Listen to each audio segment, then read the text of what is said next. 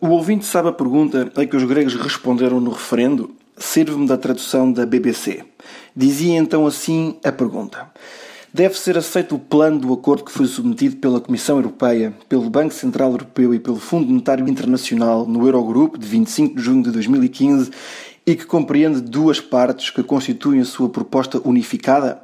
O primeiro documento é intitulado Reforms for the Completion of the Current Program and Beyond e o segundo, Preliminary Debt Sustainability Analysis.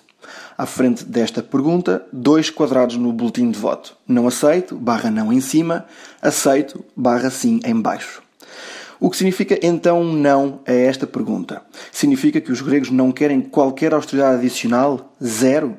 Mas o seu governo, que fez campanha pelo não e que tinha prometido acabar para sempre com a austeridade, já tinha apresentado há dias um plano com medidas de aumentos de impostos e de contribuições, por exemplo.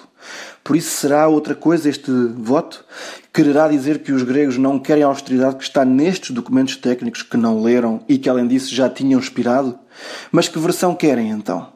E todos os eleitores que votaram não quererão o mesmo? Não haverá quem queira apenas um acordo menos mau e quem não queira ouvir sequer falar do euro? As reportagens no dia seguinte ao não davam conta desta confusão de interpretações, mesmo entre quem tinha votado não. Os gregos estão unidos, mas confusos, dizia o repórter da Euronews em Atenas pudera, não é? Tinham acabado de ser instrumentalizados.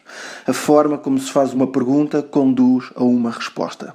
Talvez por isso, no Reino Unido, por exemplo, a pergunta de um referendo demore 12 semanas a ser estudada para chegar a uma fórmula mais neutra e mais clara possível.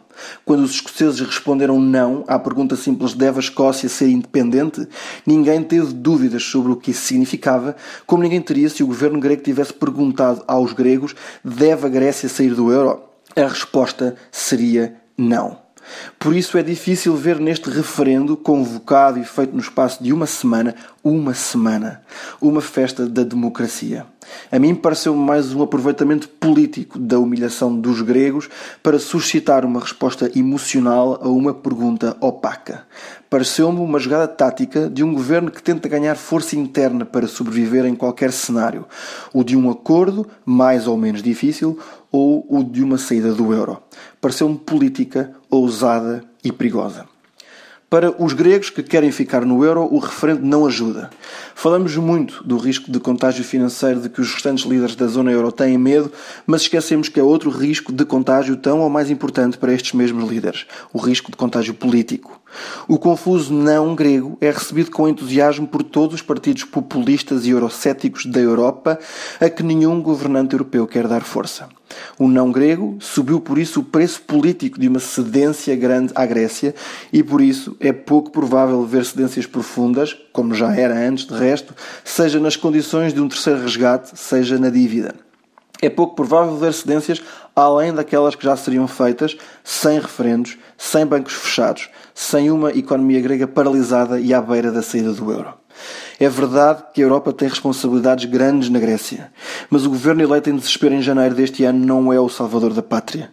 Como o referendo que tantos elogiam está longe, muito longe, de ser um exemplo de democracia.